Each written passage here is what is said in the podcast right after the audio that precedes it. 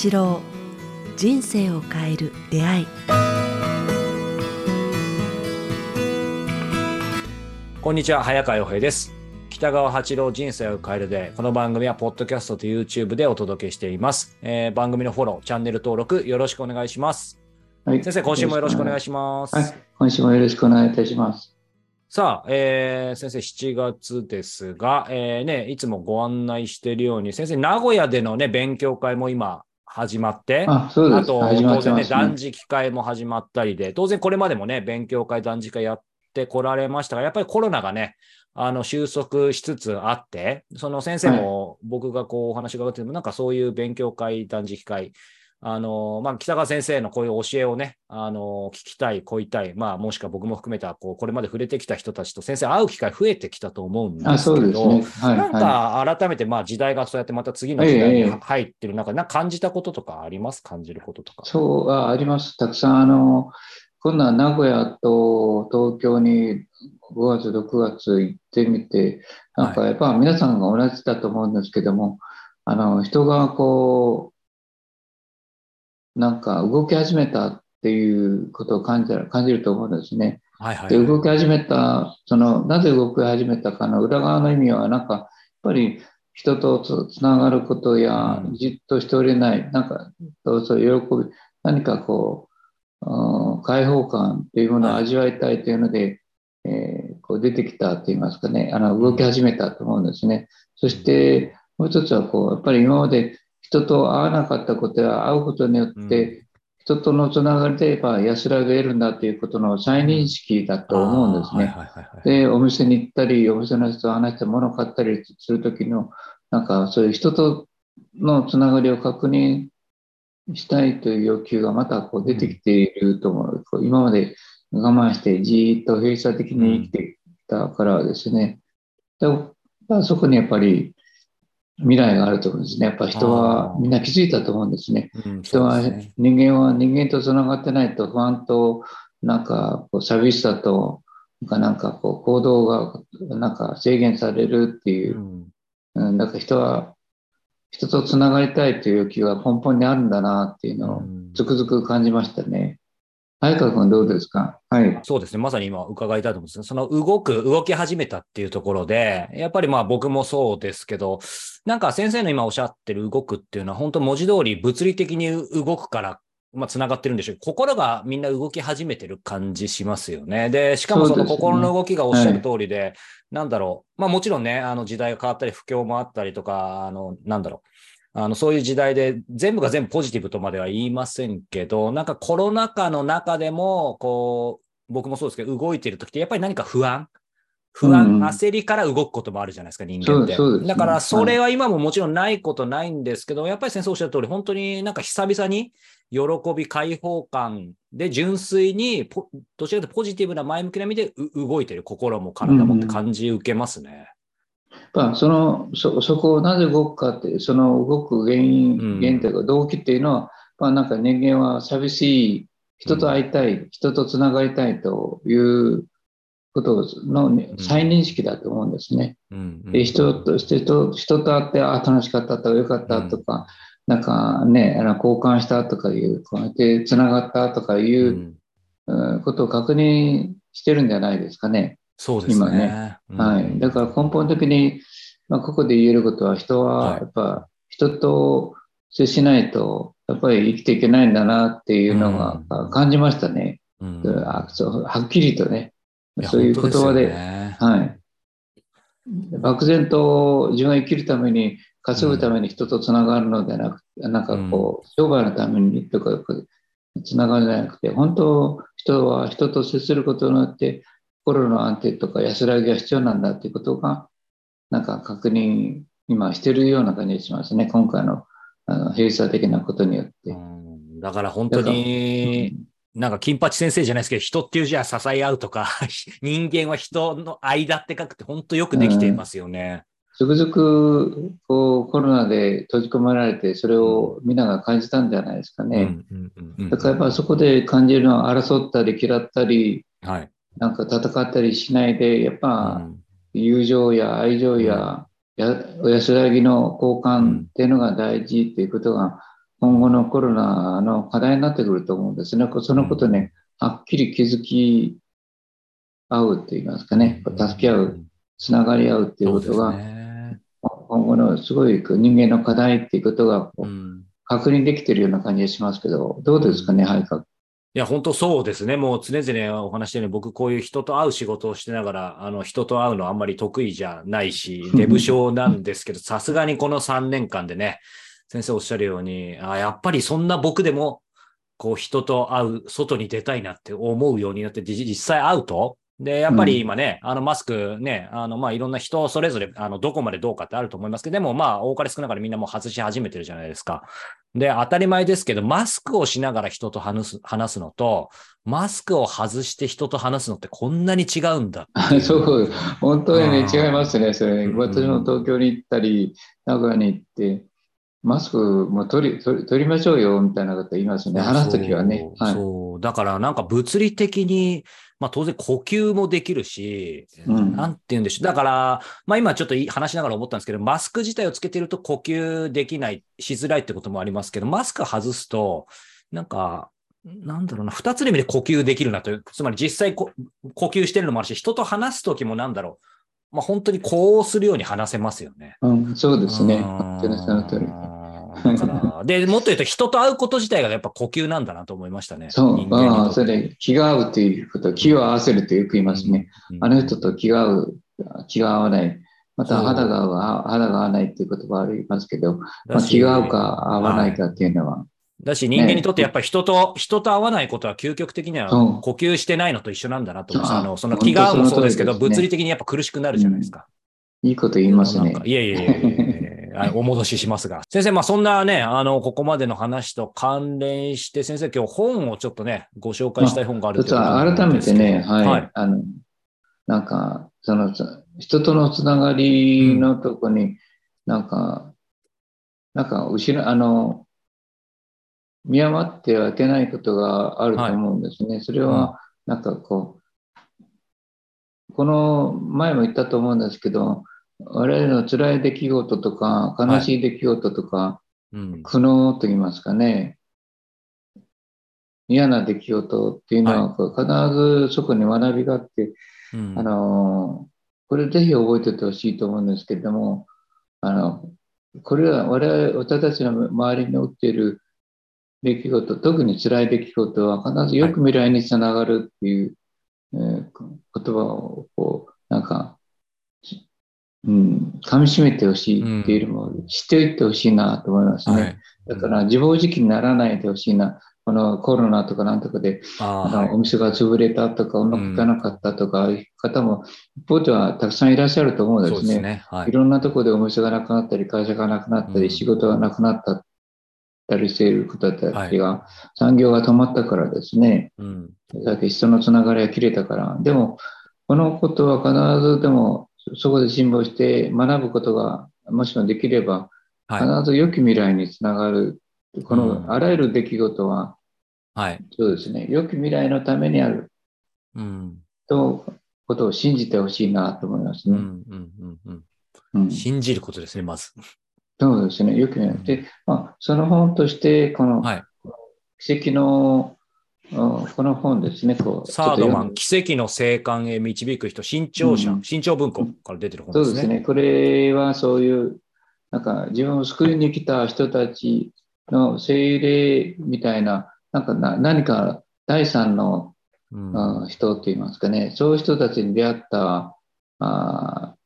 事実をこれ、たくさんの人が出会った、特に登山家とかね、から冒険家とか人たちが、あの死の間際に、うん、自分を救ってくれた第三のなんか力強いエネルギー体、なんか霊、霊とは言いたくないんですけど、うん、なんか不思議なそういう導きにの人に出会ったっていうことを書いたあ本なんですね。私も本の本の概要を読みましょうか。せっかくなんで、ちょっとだけ。はいはい、えー、遭難や漂流、宇宙空間、災害現場などで危機的状況に陥ったものの傍らに突然何者かが現れて生還へと導く。この不思議な第三者に命を救われたという話は少なくない。冒険家のシャクルトンや登山家のメスナー、飛行士のリンドバーグほか数多くの事例を紹介し、脳科学や精神医学、宗教学の研究成果も踏まえて、その正体に迫る異色のノンフィクション。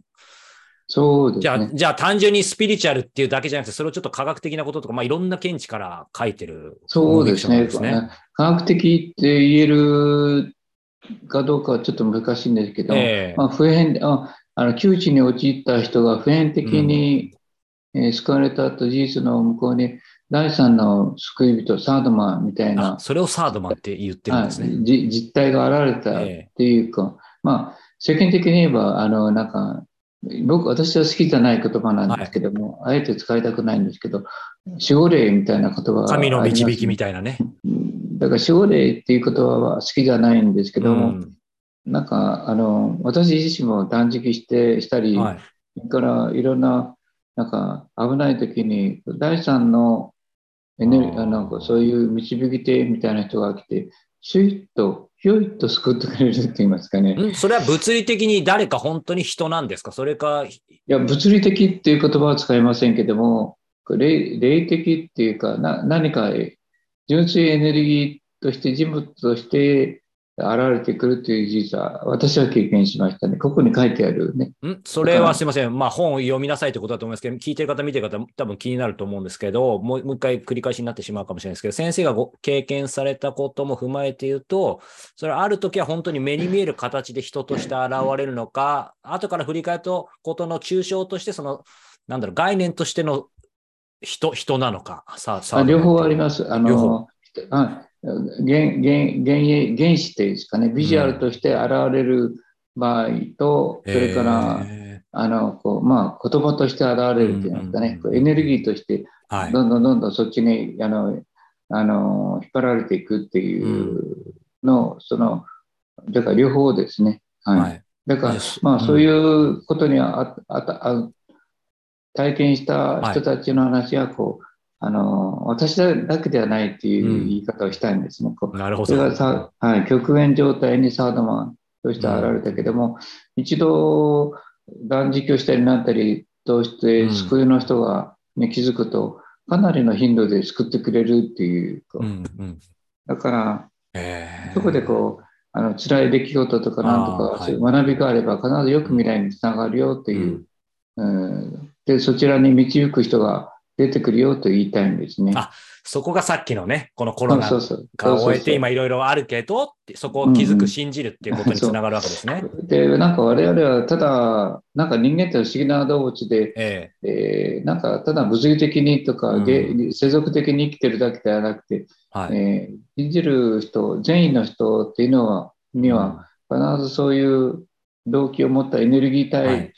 の,、の存在があるみたいですね。うんそれをよく神とか呼んでるけど、僕はそうは呼びたくないんですね。霊とか呼んでるんじゃないんですけども、うん普遍的なそういう導きの人たちが、はい。第三の何かある、存在っていうものがあるっていうことの事実を、なんか僕は解いていきたいですね。実際にそれを知ると、あすごい我々は救われるっていうことを言いたいんですね。だから、科学的って言ったら、その、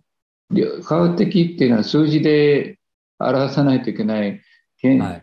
けれども、現現実にあるけど、数字で表すことができない出来事が世の中にいっぱいあるんですよね。はい。うん、数字では出てこないって言いますかねう。ん。だから、なまあ、それで、そういうと科学的ではないとか、はい普遍的ではないって言い方をされてしまうから、うんあれなんですけど、うんまあ、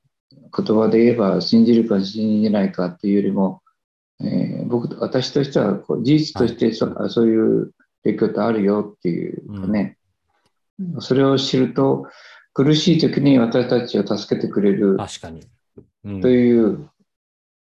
直感力に近い、なんか導きみたいなのをもたらしてくれたり、うん。人物として現れてきたりとか、うん。